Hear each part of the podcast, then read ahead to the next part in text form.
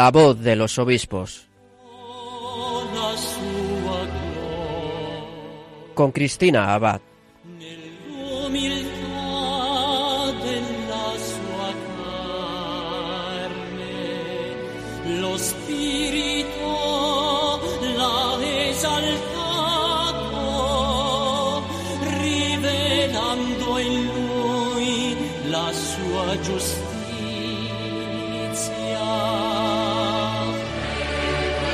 Muy buenas noches y feliz año.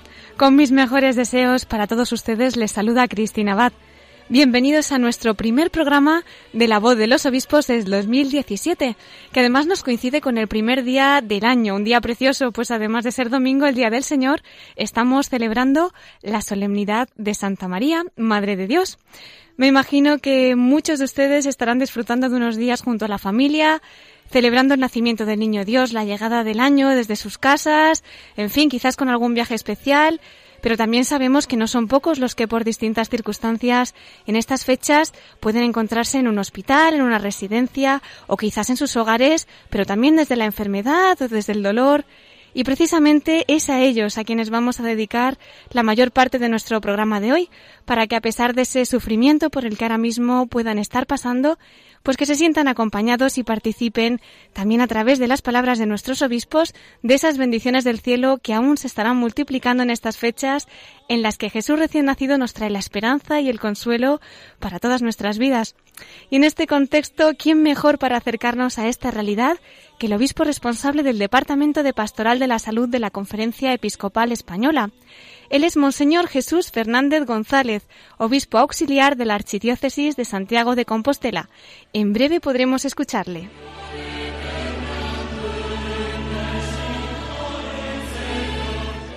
Les ofreceremos los mensajes semanales del arzobispo de Tarragona, Monseñor Puyol, y del arzobispo de Oviedo, Monseñor Sanz, como siempre de la mano de Miquel Bordas en nuestros episcoflases. Y volveremos con Monseñor Jesús Fernández, obispo auxiliar de Santiago de Compostela, al final de nuestro programa nuestra sección de la voz de los obispos desde el corazón de María. Con ella concluiremos nuestra emisión en esta solemnidad de la Madre de Dios y con ella comenzamos también la voz de los obispos.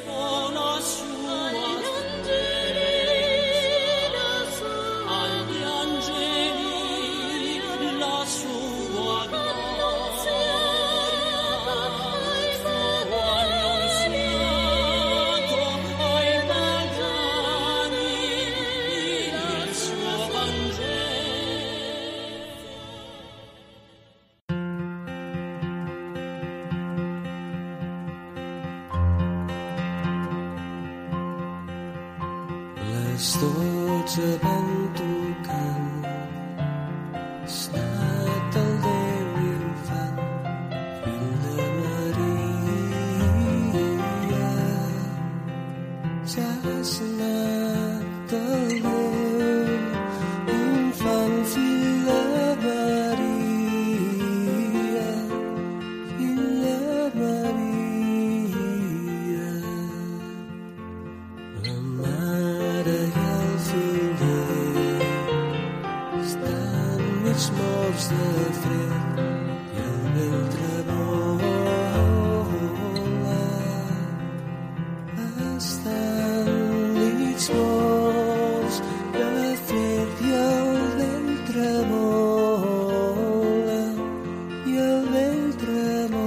en esta noche tan especial, primeros de año, muy feliz año a todos nuestros oyentes y también especialmente a nuestro obispo auxiliar de Santiago de Compostela que le vamos a tener esta noche con nosotros. Buenas noches, don Jesús Fernández González. Buenas noches. Muy feliz año y feliz Día de la Madre de Dios, que también coincide con una fiesta preciosa. Feliz año también para ustedes, que hacen ese trabajo tan estupendo de estar cerca de, de tantas personas que muchas veces no tienen con quién compartir siquiera pero que se encuentran acompañados con, por su voz y su y bueno y la presencia de nuestra madre efectivamente la Virgen. Muchísimas gracias, don Jesús. Pues seguro que nuestros oyentes hoy estarán muy agradecidos de poder escucharle a usted con todo lo que nos tendrá que contar y además en este día tan especial, ¿no? Para que le conozcan un poquito mejor, si le parece, pues vamos a presentarle a grandes rasgos, que ya sabemos que su ministerio da para muchísimo más, pero así más o menos pues le van conociendo también nuestros oyentes. Eh, muy bien, adelante.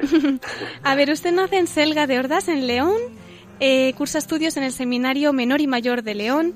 Es ordenado sacerdote el 29 de junio de 1980. Obtuvo la licenciatura en Filosofía por la Universidad Pontificia de Salamanca. Eh, también realizó los estudios de doctorado en Filosofía. Su ministerio sacerdotal lo ha, lo ha desarrollado principalmente allí en la diócesis de León. Eh, estuvo pues como ecónomo, miembro del equipo sacerdotal de la parroquia de Villaquilambre, una labor pastoral que compaginó además con la dirección del periódico diocesano Iglesia de León. Fue también rector del Seminario Menor, cargo que desempeñó hasta 1990. Tras cursar estudios en Salamanca, regresó en el 92 al Seminario Menor como formador y profesor. Eh, fue también formador del Seminario Mayor San Froilán, párroco de cuadros y administrador parroquial de Valsemana hasta el año 2003. Desde entonces y hasta el 2010 fue vicario episcopal de pastoral y del clero. El 10 de diciembre del 2013 fue nombrado por el Papa Francisco obispo auxiliar de Santiago de Compostela y recibió la consagración el sábado 8 de febrero de 2014, que quizá alguno de nuestros oyentes la recuerden porque la retransmitió también Radio María. Y bueno, pues hasta su nombramiento como obispo fue vicario general, moderador de la curia de la diócesis de León desde 2010, profesor ordinario del Centro Superior de Estudios Teológicos, profesor del Instituto Superior de Ciencias Religiosas San Froilán, colaborador en el Secretariado para las Vocaciones, miembro del Consejo Presbiteral y miembro del Colegio de Consultores. Además es consultor de la Comisión Episcopal de Pastoral de la Conferencia Episcopal Española y el 12 de marzo de 2014 en aquella asamblea plenaria quedó inscrito en la Comisión Episcopal de Pastoral. Y precisamente un poquito sobre esto vamos a centrar nosotros nuestra entrevista porque hoy ya que es un día pues tan especial y que quizás muchas de las familias ahora mismo pues no puedan estar disfrutando desde sus casas porque a lo mejor estén participando de esa cruz del Señor, ¿no? En un hospital o en una residencia en la que a lo mejor también necesiten atenciones y también Cristo está con ellos y hoy usted pues como obispo responsable, ¿no? De esa pastoral de la salud, seguro que nos puede pues mm, contar un montón de cosas de este servicio tan precioso que viene realizando la Iglesia. Don Jesús, ¿qué es exactamente esa pastoral de la salud? ¿no? ¿Qué nos puede contar? Pónganos en situación. Bien, pues es una pastoral que realiza la Iglesia eh, cerca de personas que, mm, por una parte, se dedican a cuidar de la salud de los demás, porque no lo debemos olvidar, también la pastoral de la salud tiene como destinatarios a los médicos, a las enfermeras, al personal administrativo, es decir, a todos aquellos que, que cuidan la salud de los demás pero sobre todo, claro, el centro de esa pastoral lo ocupan los que efectivamente mm, pues bien, carecen de salud, no tienen toda la salud que desearan y, necesitan, por lo tanto, un apoyo especial porque se sienten limitados y pobres por esa falta de salud, como digo. Esas son las personas destinatarias de nuestra labor y las encontramos, como usted misma decía, en muchos lugares, principalmente en los casos más graves en los hospitales. Es un foco importante, es un lugar importante de nuestro trabajo, ¿no? Del trabajo que realizan los capellanes, que realizan personas idóneas, que son religiosas o son laicos, eh, para, digamos, llevarles la buena noticia de Jesús a través de bueno pues de la celebración de la Eucaristía de, la unción de enfermos a través de, la comunicación de, la buena noticia de la salvación a través también del consuelo cuando se está en situación en que el sentido de la vida se pone en quiebra etcétera. En el hospital es un lugar eh, importante de trabajo pero efectivamente como recordaba usted es también las casas las propias casas donde hay personas que están en esa situación y la residencia. Las residencias es otro reto importante para nosotros porque mm, eh, hay muchas y, con eh, cierta dificultad estamos llegando llegando a ellas, ¿no? Pero eh, bueno, en todos esos lugares y en todas esas circunstancias sí que tratamos de ser la buena noticia, enviar, regalar la buena noticia de, del Señor que vino a traer la salvación a todos para que tengamos vida y la tengamos en abundante, en abundancia, perdón. Claro que sí, pues me, me, consta, vamos, alguna situación que he podido presenciar, pues de estar en alguna habitación junto a algún enfermo llamar a la puerta y pues aparecer un sacerdote o aparecer una mujer, vengo de Pastoral de la Salud, voy a hablar un ratito con usted y no sabe qué bien les hace a ellos y a nosotros los que estamos con ellos, como dice, que nos traigan esa nueva noticia, don Jesús. Sí, efectivamente, efectivamente. Eh, es cierto que, eh, bueno, pues nuestra sociedad también ha cambiado. Es cierto que hay personas que no, no la reciben con alegría y prefieren que no les visite el capellán, pero lo cierto es que la mayoría, eh, incluso algunos que reconocen no ser creyentes, o, mm, reciben con, con agrado y con gozo pues esa visita del, del capellán o de la persona que, que idónea que decimos que visita también a los enfermos. Sí, como dice usted, es verdad que de primeras no todo el mundo no le abre las puertas al sacerdote, incluso a veces pues se pone la bata de médico, ¿no? Para parecer que son doctores, pero qué bonito es cómo luego poquito a poco la gracia va actuando, ¿no? También ese proceso me imagino que se verá mucho la mano del Señor. Eh, claro, se ve se ve mucho porque ciertamente la situación de, la proximidad de la muerte es muy dura, ¿verdad? Es muy dura y pone a prueba nuestra fe. Y pone a prueba nuestra fe. Entonces, hay personas que realmente en ese momento se sienten muy solas, incluso aunque estén rodeadas de personas, pero se sienten muy solas porque el trance de la muerte es personal y nadie puede pasarlo por nosotros.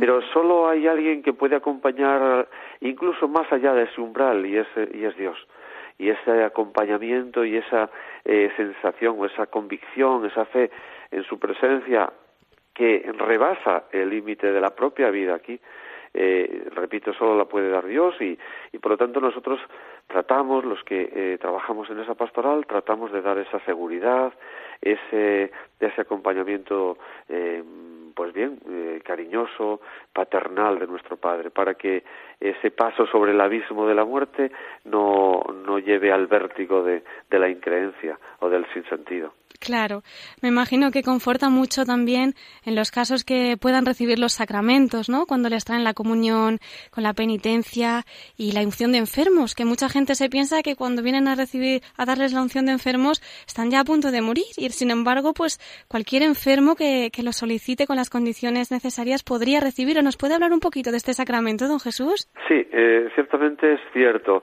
Es cierto que eh, ha habido un tiempo y todavía no está superado en que se tenía mucho miedo, bueno, de hecho, eh, la propia denominación que se le daba a este sacramento de extrema unción significaba que era la última unción, por lo tanto, era ya un signo de muerte inminente. Pero eh, efectivamente hemos ido catequizando, hemos ido abriendo a, la verdad de lo que significa, que es un sacramento para la vida, vida en este mundo, pero sobre todo la vida en, el, en la vida eterna, ¿no?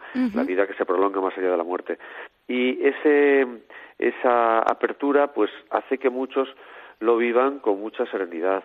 Incluso tratamos, se trata con, eh, en la medida de lo posible, de que ese sacramento no lo reciban solos, sino que también estén acompañados de la familia, porque es otra forma de que la misma familia eh, recoja los frutos del sacramento, en cierto modo, porque vea que no están solos en ese momento y que su ser querido, pues efectivamente no está eh, abandonado de la mano de Dios, sino que la gracia, la misericordia de Dios llega sobre él y le va a, sumar a la resurrección, ¿no? a la pasión de Cristo que, desemboca, que eh, culmina con la, con la vida eterna, con la resurrección. Y en muchos casos, además, esta sanación del alma, por lo que he podido ver, está muy ligada a la sanación del cuerpo, que a veces efectivamente prepara para ese paso a la casa del Padre, pero ¿cuántas veces después de este sacramento, pues, vamos, han sanado mucho, ¿no? He podido comprobar en algunos casos. Sí, es bastante corriente. Hoy mismo hablando con un sacerdote amigo me decía, me hablaba de esto como una algo habitual. Cuando se pone la unción, la casi la mayoría de las veces se produce una mejora también física. Y es que en esas situaciones de, de equilibrio, de, de incertidumbre, mm, la seguridad que da la fe, la, la fortaleza que da el sentirse acompañado, también al cuerpo le, y a la mente les eh, favorece y les hace sentir mejor e incluso recuperar la salud. Si no de forma definitiva, si al menos mm, eh, pasajera, ¿verdad? Claro. Y por supuesto, sin, sin tener en desdoro, en, en eh, o sea, sin, sin aminorar la, la, el beneficio espiritual que, que el sacramento comporta, claro. Qué preciosidad. Me imagino que además habrán tenido unos testimonios preciosos en este año que acabamos de terminar de la misericordia, que además los enfermos tenían indulgencias especiales, ¿no?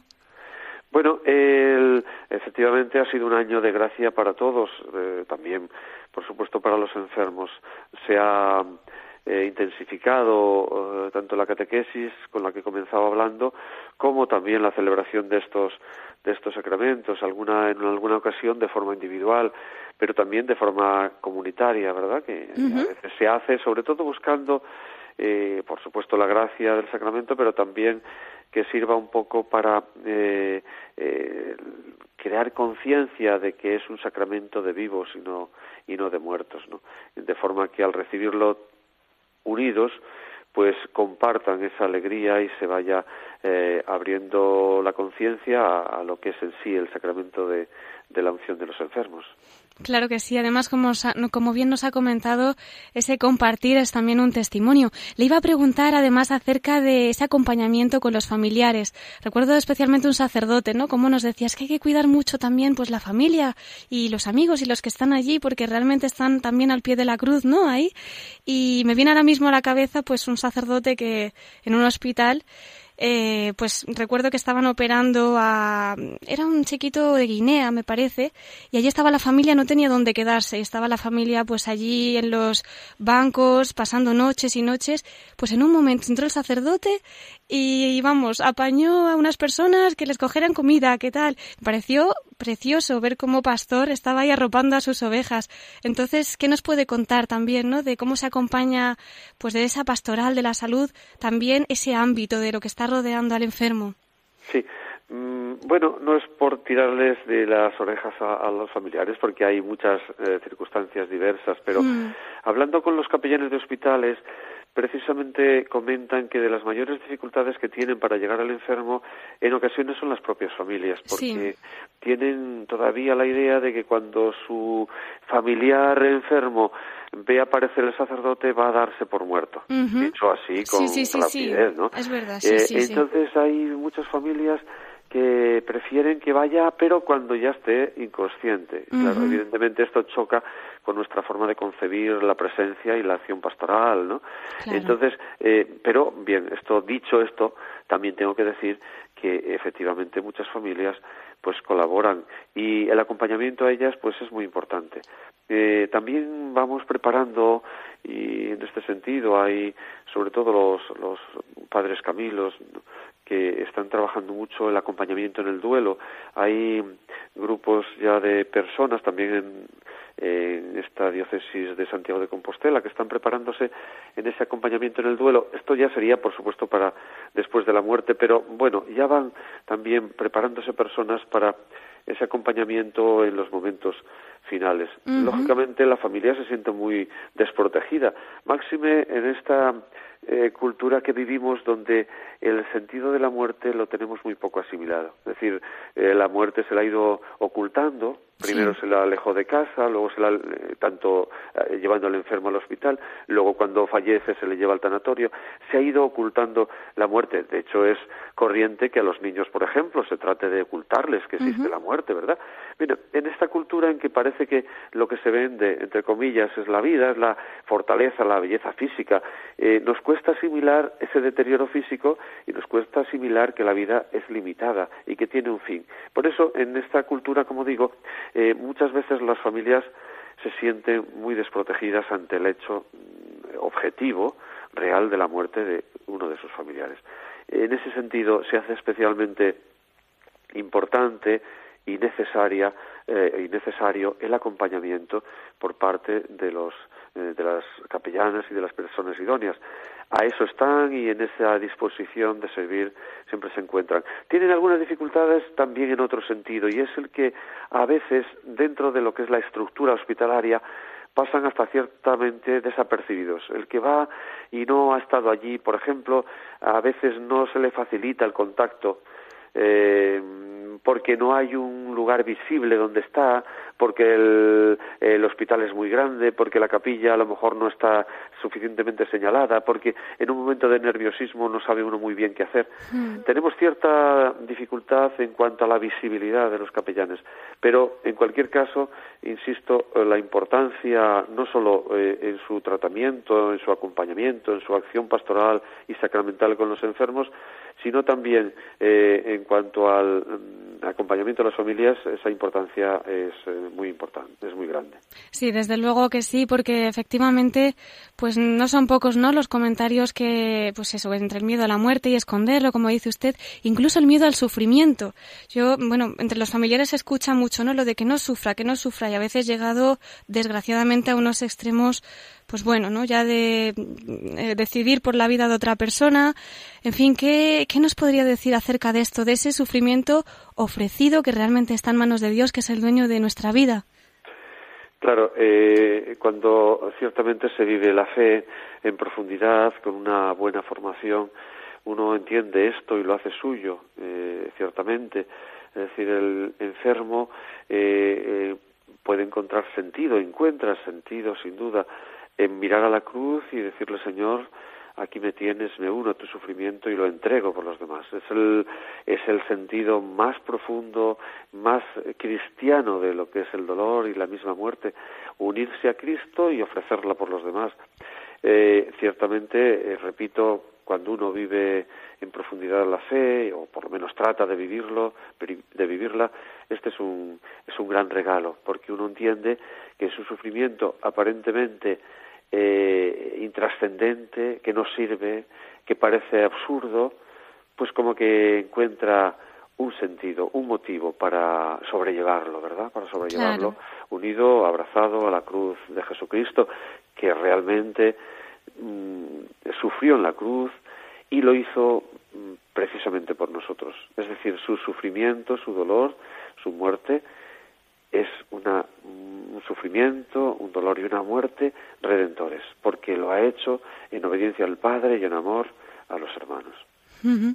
Qué esperanzadoras sus palabras, don Jesús.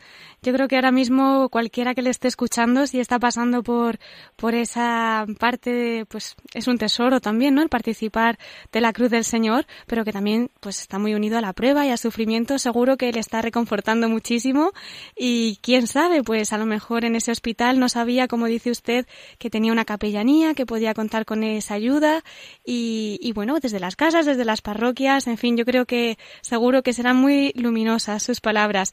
Eh, esta pastoral de la salud es una rama de pastoral, pero me imagino que allí también se, eh, tienen otras gamas no abiertas y si quiere también comentarnos cualquier aspecto de pastoral social que en el día de hoy pues crea que pueda hacernos bien a todos, somos todo oídos, don Jesús. Bueno, eh, aparte de pertenecer a la comisión de pastoral de la conferencia episcopal, efectivamente acompaño a, a Justicia y Paz en la mm, Comisión de Pastoral Social. Bueno, eh, estamos en un momento en que eh, realmente la doctrina social de la Iglesia se ve como una, un importante tesoro de cara a iluminar nuestra acción en medio del mundo. El Papa nos ha dicho que hemos de hacer una pastoral misionera, que hemos de salir. Sobre todo los seglares están llamados a, hacer eh, luz en medio del mundo, a transformar sus estructuras eh, de modo que sean justas, que sean pacíficas. Y en ese sentido, pues sobre todo los pastores estamos llamados a acompañarles en ese tránsito, en esa acción, en ese ser luz y sal en medio del mundo, que es una tarea muy difícil porque realmente el mundo tiene su lógica, tiene sus valores, muchas veces realmente contrarios al Evangelio. Por lo tanto, el hmm. cristiano que quiera vivir en medio de él y trabajar y, y ser eso, sal y luz, debe ir un poco de en, contra, de corriente, pero nosotros les acompañaremos en ello. Justicia y Paz es, una, es un consejo pontificio que en España está también implantado en unas once diócesis y que eh, precisamente procura pues eh, promover el conocimiento de la doctrina social de la Iglesia iluminar desde ella pues las distintas circunstancias la eh, crisis de los refugiados eh, las personas la trata de personas que es un grave mal en el día a día que estamos viendo en nuestro país la violencia de género etcétera etcétera en eso, en eso estamos trabajando, yo los estoy acompañando. Quizás para el día de hoy, 1 de enero, día también de la paz. Sí. No lo olvidamos, pues eh, recordar que el Santo Padre, el Papa Francisco, en su comunicado nos ha hablado sobre todo a los líderes eh, políticos, religiosos, culturales, y nos ha tratado de, de hacer comprender que las bienaventuranzas es un mensaje también para nosotros, es un beneficio también para la acción social, que si trabajáramos desde ese criterio, desde esa, desde esa perspectiva de las bienaventuranzas, conseguiríamos la paz. La paz ligada, pues, a la acción de los líderes, de los que debemos guiar un poco el mundo. Repito, también en la, en la acción política. Concretamente, el Papa habla de la opción por la no violencia, no violencia activa. Es decir, procurar, evidentemente, eh, evitar una violencia que, por cierto, está siendo demasiado escandaloso su ruido en este momento, ¿verdad? Hemos eh, recordado recientes atentados terroristas, una violencia eh, doméstica muy grave, la ya Alepo, Siria con la guerra, en fin, esa violencia es fruto de la injusticia, fruto del pecado y hemos de trabajar todos desde la no violencia para que el mundo pues supere esas circunstancias a, a partir de una búsqueda de la paz y de y de la misericordia, ¿no? Ahí están las bienaventuranzas, como digo, que el Papa nos dice es una buena referencia para que trabajéis, para que el mundo eh, tenga una luz que le guíe en su, en su manera de trabajar y de, y de funcionar. Pues desde luego, don Jesús, si le parece vamos a pedir oraciones a todos los que nos estén escuchando, ¿verdad? Para que reine esa paz, como bien nos está diciendo, que es verdad que desgraciadamente son muchas las noticias que diariamente nos están llegando, ¿no? De tantos lugares. Y bueno, pues hoy es el Día de la Madre de Dios y que, que triunfe ese corazón de la Virgen, ¿verdad? Que la oración lo puede todo. Y bueno, pues desde aquí, desde nuestras ondas, pedimos especialmente, pues, por esa intención y que, reine la paz en todos nosotros y en todo el mundo. Se lo pedimos sobre todo a nuestra madre. Efectivamente, comenzamos el año recordando que el Señor nos ama, que se ha hecho hombre precisamente para salvarnos y que contamos con una madre, la madre de Dios, que es también madre nuestra porque su hijo nos la ofreció allá desde la cruz y sobre todo porque ella misma eh, fue capaz de mm, ir superando el ser madre de Jesús para ser madre de todos. Es decir, fue eh, poco a poco la vida renunciando a su amor, al amor de su vida, que era su hijo, renunciando entre comillas, es decir, hmm. superando un amor eh, exclusivamente centrado en su hijo para centrarlo en todos nosotros, de tal modo que ella misma aceptó que su hijo Jesús en la cruz muriera por todos nosotros, sin renunciar a ser madre nuestra, sin cerrarnos la puerta a la maternidad, de modo que en ella siempre tendremos el apoyo necesario que todos sus hijos necesitamos. A ella le pedimos efectivamente que llegue pues el consuelo, la salud a nuestros enfermos en este día tan señalado de primero de año, del 1 de enero, y también que llegue la paz al mundo, a nuestros hogares, a nuestro país. Pues con esas palabras nos vamos a quedar, don Jesús. Estoy mirando al reloj y qué rápido se nos pasa el tiempo, desde luego. Bueno, quizás es que yo me alargo demasiado. No, no, no, no, que pasa es que es todo tan interesante que se nos va muy rápido. A mí se me ha pasado volando. Pero bueno. sí queríamos, antes de, bueno, luego le vamos a pedir un poquito más de su generosidad, de su tiempo, porque como al final de nuestro programa tenemos esa sección dedicada a la Virgen y con lo que nos está contando, pues siempre nos quedamos con ganas de más, pues en uno o dos minutitos le aplazaremos para que nos desvele alguna experiencia personal, algún pensamiento, algún aspecto en particular de esa devoción a la Virgen. Pero bueno, antes de terminar, pues sí queríamos que aunque sea en muy poquito, pues nos dijera alguna perlita de esas dos diócesis que ahora mismo están en el corazón de su ministerio, ¿no? La de León y la de Santiago, por supuesto. Bueno, la diócesis de León fue mi diócesis mm, durante eh, 59, 58 años que estuve allí. Claro, por eso cuando leía usted mi currículo, pues eran muchas cosas, muchos ámbitos de trabajo. Eh, sobre todo estuve en los seminarios, muy ligado a mi trabajo, mi ministerio, a la formación de los sacerdotes, a la atención a los sacerdotes. También estuve en parroquias, en fin, eh, fue amplio, pero eso es propio de alguien que ha tenido muchos años. Con eso se desvela que soy ya un poco mayor. no tanto. no hemos dicho la edad, pero no tanto, que va. Dicho sí, medio en broma, medio en serio, ¿no? Eh, claro, ahora estoy en otra diócesis, estoy volcado en el trabajo aquí y ciertamente me lleva pues la mente, el alma, el corazón, todo lo que lo que hago aquí en Santiago de Compostela.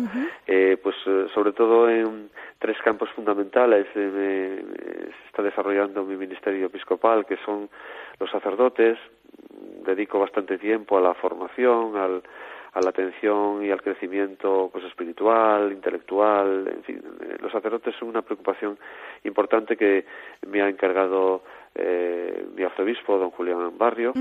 También otro tema importante eh, que llevo o que trato de, de, animar y coordinar es la pastoral en general, eh, con mucha atención a los arciprestes, a los delegados, etcétera, y el sínodo diocesano, porque estamos en un sínodo ya uh -huh. en su fase final, estamos celebrando asambleas que, si Dios quiere, en enero, quizás principios de febrero, concluiremos un acontecimiento importante donde estamos viviendo eh, la alegría de sentirnos iglesia, de trabajar en conjunto, de buscar respuestas en el Evangelio y en, el, la doctrina de la Iglesia para responder a los retos que nos van saliendo al paso. En fin, esos tres campos son los principales. Repito, sínodo, pastoral y eh, atención a los a los sacerdotes. Muy ocupado, pero también feliz por pues poder servir, servir al Señor en esta tarea que me encomienda y sintiéndome además muy querido y muy bien eh, tratado por las gentes de esta diócesis de Santiago, sacerdotes, religiosos y, y laicos de esta diócesis. Claro que sí, pues ahora además seguro que tiene otras diócesis de España, entre ellas la nuestra, que estará orando por su ministerio y por su diócesis, don Jesús. Se lo agradezco mucho la oración porque es la mayor ayuda que podemos sentir y uno efectivamente cuando llega a estas responsabilidades siempre nota que tiene un plus que no es suyo, sino que es de Dios y que viene fundamentalmente mediado por la oración de muchas personas que rezan por nosotros. Claro que sí. Pues ya si nos deja un mensajito final para nuestro equipo de Radio María, para nuestros voluntarios, para nuestros oyentes, pues nos despedimos hasta esa última parte de nuestro programa en que volveremos con usted para dedicarle los últimos minutos a la Virgen. Muy bien. Bueno, pues les felicito el nuevo año y les deseo que el Señor eh, con su eh, la luz de su espíritu les acompañe, que sientan su presencia y que más allá de la distancia eh, adviertan que el Señor va haciendo eh, maravillas. Y su palabra y su testimonio es importante, pero el Señor trabaja y hace que mucha gente cuando les escuche no se siente sola, eso lo he oído a tantas personas, se sienten acompañados, fortalecidos, incluso algunos se reencuentran con el Señor. Eso es muy hermoso y desde luego se lo tenemos que agradecer a ustedes. Pido al Señor pues y a María nuestra Madre que le siga bendiciendo para seguir haciendo esa labor hermosa, tan hermosa que, que realizan. Muchísimas gracias por sus palabras, don Jesús. Gracias a ustedes. En unos minutos, si Dios quiere, volvemos con usted y le agradecemos muchísimo este tiempo que nos ha dedicado, además en una fiesta tan bonita como la de esta noche. Muchas gracias, nos encontramos.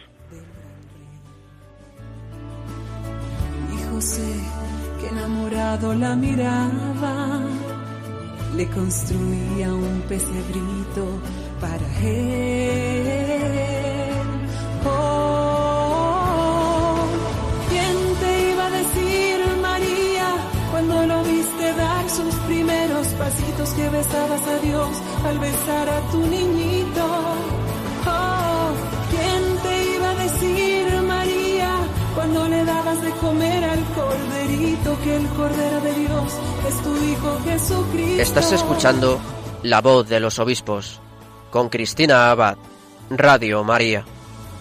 A María y a José les nace un niño y los reyes magos llegaron también. Enhorabuena, gritaba Dios desde lo alto. Es Navidad en un pesebre de Belén. Oh, ¿Quién te iba a decir, María, cuando lo viste dar sus primeros pasitos que besabas a Dios al besar a tu niñito? Oh, ¿quién te iba a decir, María, cuando le dabas de comer al corderito que el cordero de Dios es tu Hijo Jesucristo? Oh, oh, ¿quién te iba a decir, María, cuando lo viste? Estamos celebrando que el Hijo Eterno de Dios, encarnado en el seno de María y nacido en un pesebre, se ha hecho nuestro hermano, para llevar a todos los hombres a su auténtica morada, el corazón del Padre. Vayamos pues todos a Belén y ayudemos a los hombres que no conocen a Jesús a encontrar el camino al portal. Es lo que intenta hacer también Radio María, ser como la estrella que guió a los magos hacia el Salvador. Y para ello necesita la colaboración de todos que pedimos especialmente en esta campaña de Navidad. Vuestra oración, compromiso voluntario y donativos. Puedes informarte de cómo colaborar llamando al 902-500-518 o entrando en nuestra página web www.radiomaria.es. Volvamos a casa con Radio María.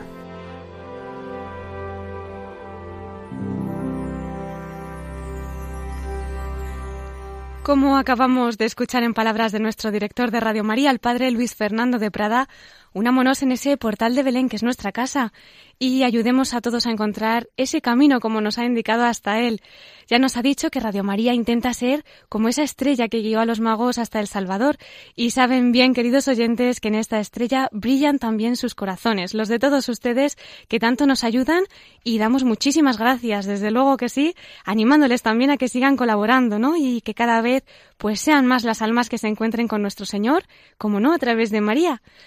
Eh, hace unos minutos hemos disfrutado de la entrevista a Monseñor Jesús Fernández González, obispo auxiliar de Santiago, dedicada especialmente al ámbito de la pastoral sanitaria, y con él volveremos al final de nuestro programa en la voz de los obispos desde el corazón de María.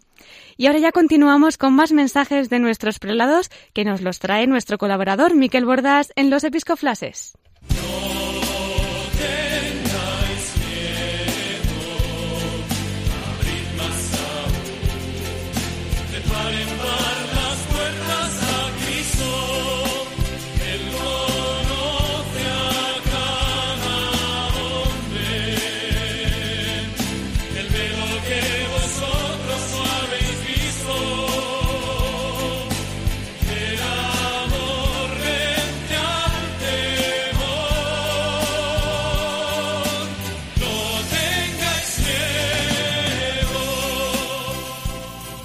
Y en este primer día del año, nuestro primer programa, tenemos con nosotros a nuestro gran colaborador, Miquel Bordas. Muy feliz año. Hombre, muy, buen- muy feliz año. Sí, estamos aquí celebrando el 1 de enero de 2017, pues eso, una fiesta grande, la Teotocos, la Madre de Dios. No sé si sabías que esto se aprobó este dogma en el año 431. ¿Sabes dónde? ¿Dónde? En el concilio de Efeso. Pero bueno, esto, esto es una historia que sigue siendo actual porque la Madre de Dios está con nosotros. Fenomenal, pues un día precioso, desde ¿Por qué? luego Porque, que sí. porque Madre de Dios, eh, habían algunos que decían, no, Madre de Dios, no, Madre de Cristo y tal, pero Madre de Dios es mucho decir, ¿eh? un tal Nestorio. Pues bueno, ahí, ahí salió el concilio y dijeron, no, no, es propiamente Madre de Dios, Madre de Dios, de, de Jesús, en cuanto Dios y en cuanto hombre. ¿eh? Pues un día muy apropiado además para vivirlo de la mano de nuestros pastores y creo que nos traes un par de mensajitos también para hoy, ¿verdad? Pues sí, alguno. ¿eh? Estamos, ya que estamos en el primer día del año, eh, 1 de enero de 2017, tenemos que recalcarlo ¿eh?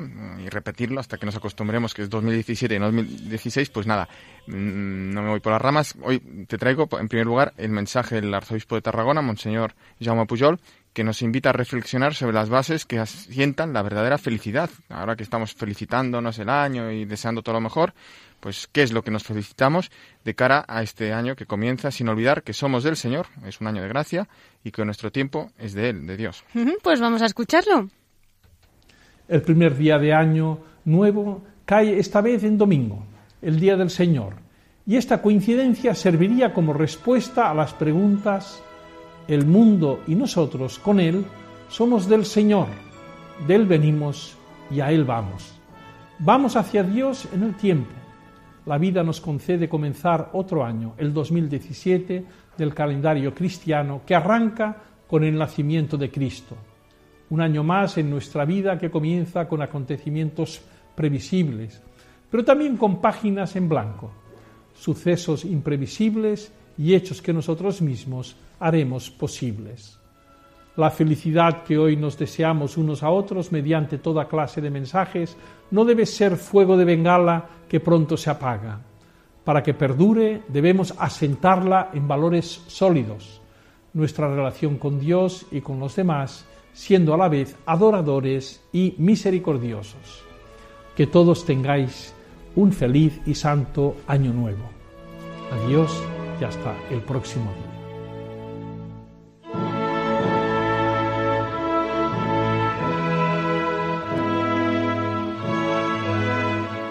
Pues agradecemos a Monseñor Puyol sus palabras, sus buenos deseos y también aprovechamos nosotros para felicitarles el año a él y a toda su diócesis. Pues sí, Cristina, y además tenemos el mensaje que esta semana nos manda el arzobispo de Oviedo, Monseñor Jesús Sanz, quien comparte con nosotros una historia que, como él dice, tiene algo de terrible. Y ahora veréis por qué.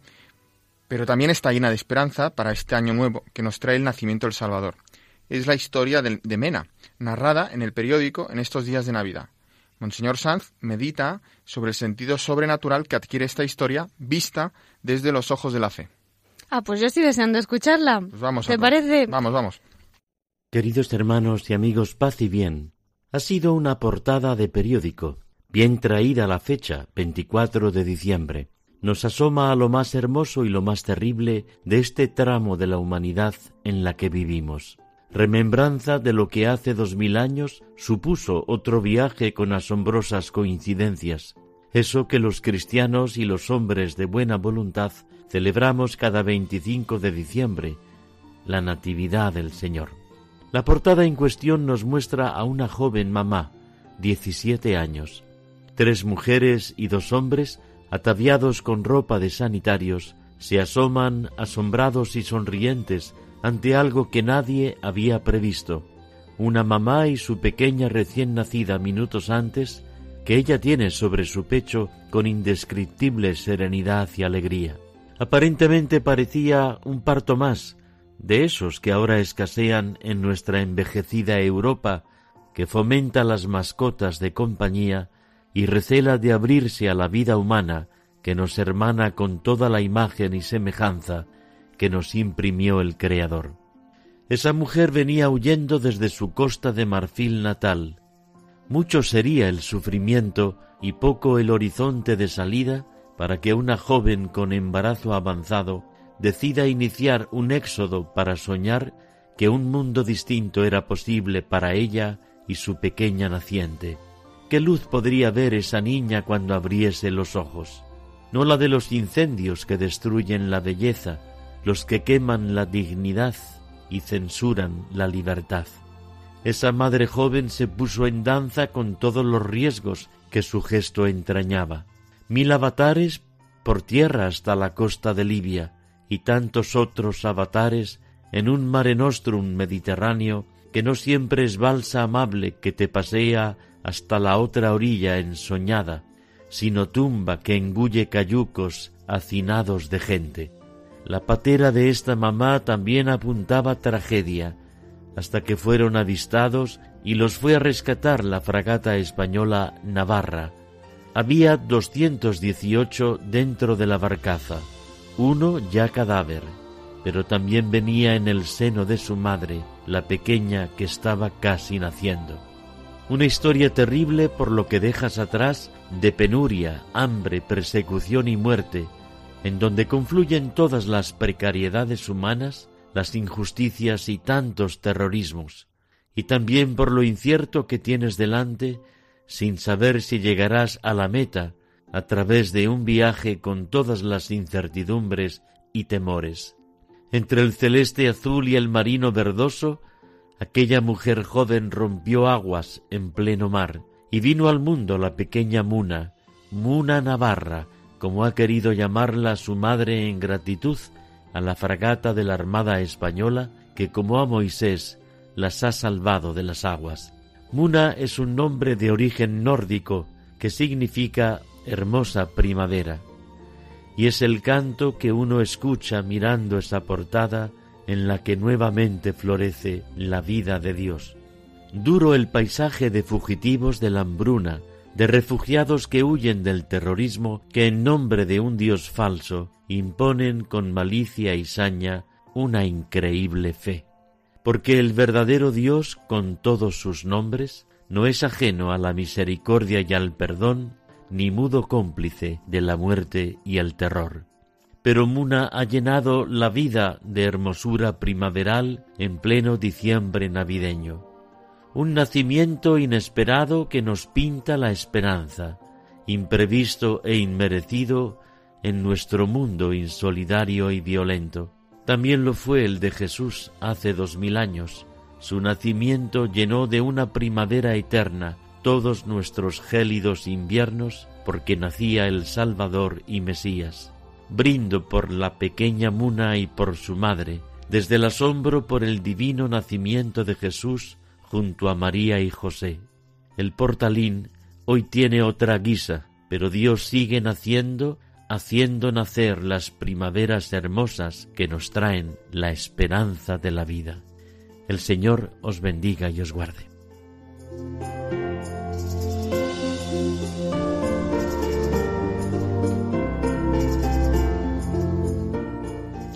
Preciosa la historia que nos ha narrado el arzobispo de Oviedo, Monseñor Jesús Sanz, ¿verdad, Miquel, que sí? Pues sí, la verdad es que Muna Navarra pues eh, es como un niño Jesús, ¿no? Que nace, tan, ¿Cuántos nacimientos hay así en, en, estas condiciones? Pero Dios está ahí, la vida se abre camino, ¿no? Desde luego es esperanzador. Y esperanzadoras también me imagino que serán esas palabras que habrás rescatado de la perla, que yo creo que querrás empezar el año también con una de tus perlitas, ¿no? Bueno, es una perla también reciente. ¿Te acuerdas que hace unos, unos semanas nos hacíamos um, eco de la muerte de un señor Javier Echeverría, uh -huh. el predador Opus Dei? Pues hemos tenido otro fallecimiento de un obispo. Uh El pasado lunes 26 de diciembre, festividad de San Esteban, falleció el obispo emérito de Gerona, Monseñor Jaume Camprudón y Rovira.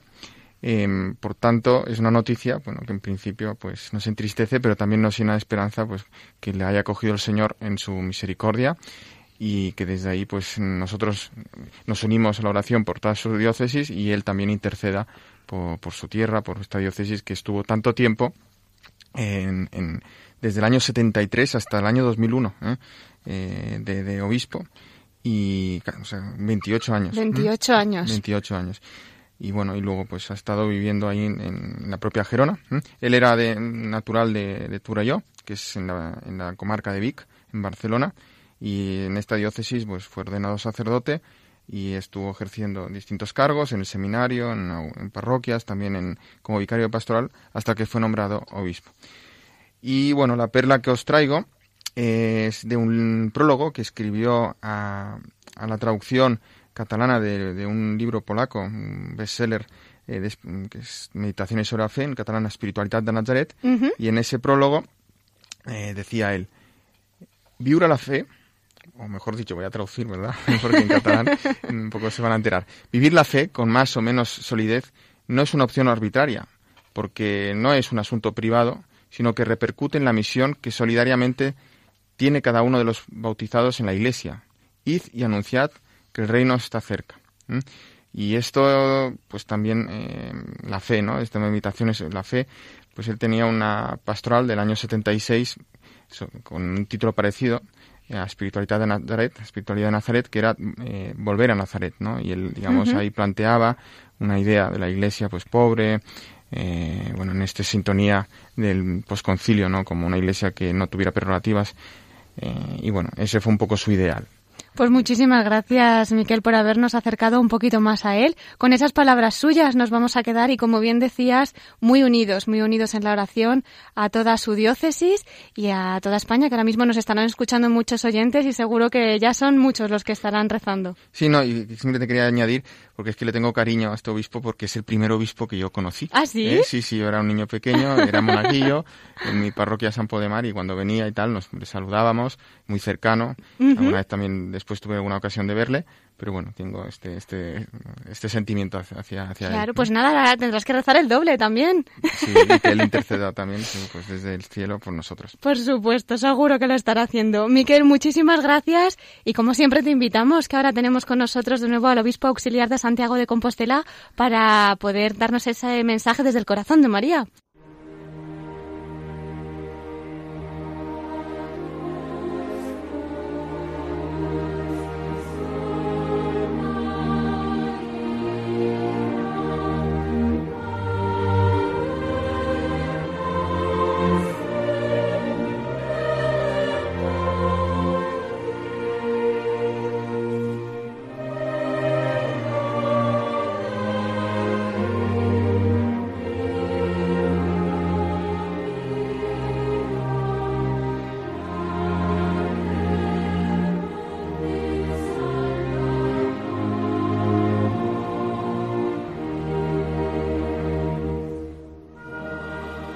Damos comienzo a nuestra sección dedicada a la Virgen, de la voz de los obispos desde el corazón de María. Como les habíamos comentado, tenemos el placer de volver a tener con nosotros al obispo auxiliar de Santiago de Compostela, a Monseñor Jesús Fernández González. Buenas noches de nuevo, don Jesús. Buenas noches. Muchas gracias por esperarnos hasta el final de nuestro programa. Y bueno, pues estamos deseando escuchar algunas palabritas más de esos comienzos que ya nos estaba avanzando de la Madre de Dios, de la fiesta de hoy, de su devoción particular a la Virgen. Pues efectivamente, sí. La Iglesia celebra hoy esta solemnidad de Santa María, Madre de Dios, justamente en la octava de la Natividad del Señor, en el día de su circuncisión. Eh, cabe recordar que los padres del concilio de Éfeso la aclamaron como Teotocos, es decir, como la madre, porque en ella la palabra se hizo carne y acampó entre nosotros. Ella nos ha acercado al que es príncipe de la paz. Por eso hoy también celebramos la jornada por la paz. Eh, nos sentimos pues felices de comenzar el año sabiendo que tenemos a nuestro lado la presencia del Señor, claro, la presencia del Espíritu de nuestro Dios, de nuestro Padre, de nuestro hermano mayor Jesucristo. Pero también nos sentimos reconfortados por contar con la presencia de una madre que, como antes decía con brevedad, eh, fue proclamada como nuestra madre en la cruz cuando el Señor le dijo a Juan, Madre, ahí tienes a tu hijo. Una madre que además, poco a poco, con una, a partir de una sabia pedagogía empleada por Jesucristo, por ejemplo, cuando le dijo, eh, mi madre y mis hermanos son aquellos que cumplen la voluntad de Dios, con esa sabia pedagogía la fue ayudando a su madre María a comprender que estaba llamada a una vocación todavía más posterior a la de ser madre de Dios, y era la de ser madre nuestra, madre de sus hijos. Por ser madre de Dios es también madre nuestra. Y ella aprendió efectivamente a ir más allá de la mera posesión, de la misma, mera propiedad de un hijo llamado Jesús, para entender que tenía que querernos también a nosotros. Y que ya desde el primer momento tenía que acompañar a los apóstoles en esa noche de la espera de la resurrección, o por lo menos de la aparición de ese resucitado que no descubrieron en un primer momento. Ella les fue acompañando y así pudieron recibir la visita del Espíritu de Cristo resucitado que les convenció de que aquella desesperanza que les había invadido, aquella oscuridad que les había invadido y que alguno de ellos le había llevado hacia Emaús, hacia su propio pueblo, esa esperanza era real. Cristo había resucitado. Madre de Dios, Madre de los hombres, en ti confiamos, Madre, ayúdanos.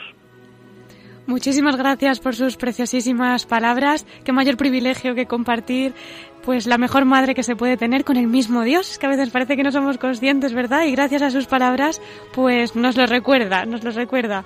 Don Jesús, no le robamos más tiempo.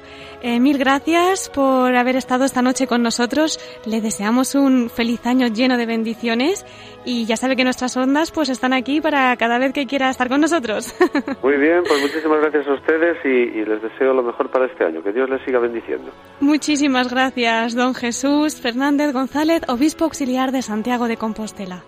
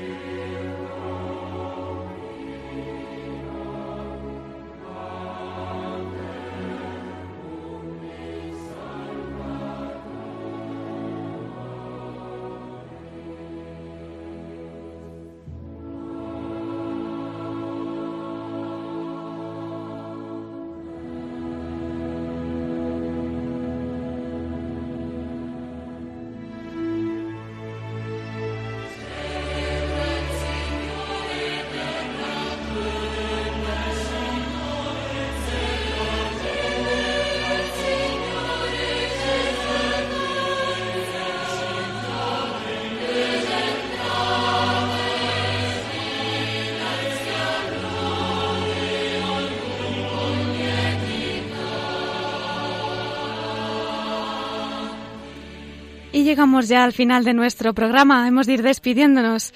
Ya saben que tenemos un correo electrónico donde nos llegan sus comentarios, sugerencias, dudas. Nos pueden escribir a la voz de los obispos arroba radiomaria.es. Si lo prefieren también por correo ordinario, Paseo de Lanceros número 2, planta primera 28024, Madrid y nos pueden seguir además a través de las redes sociales de Facebook y Twitter. Si alguien quiere localizar los programas puede acceder al podcast de la web de Radio María y allí están todos colgados. Solo tienen que entrar en nuestra página web www.radiomaria.es.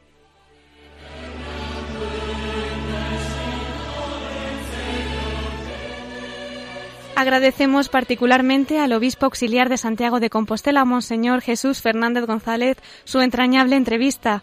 También a los arzobispos de Tarragona y Oviedo, Monseñor Puyol y Monseñor Sanz, por las reflexiones que han compartido con nosotros. Miquel Bordas, gracias por tu colaboración. Muchas gracias, Cristina. Y Germán, cómo no, Germán García desde Control. Gracias, Cristina, un placer. Y a todos ustedes, muchísimas gracias por acompañarnos un domingo más. Les deseo un nuevo año lleno de bendiciones, que Santa María, Madre de Dios, les colme de gracias en su solemnidad y les despide con un cordial saludo Cristina Abad. Les espero el próximo domingo, si Dios quiere, a las nueve de la noche en La Voz de los Obispos.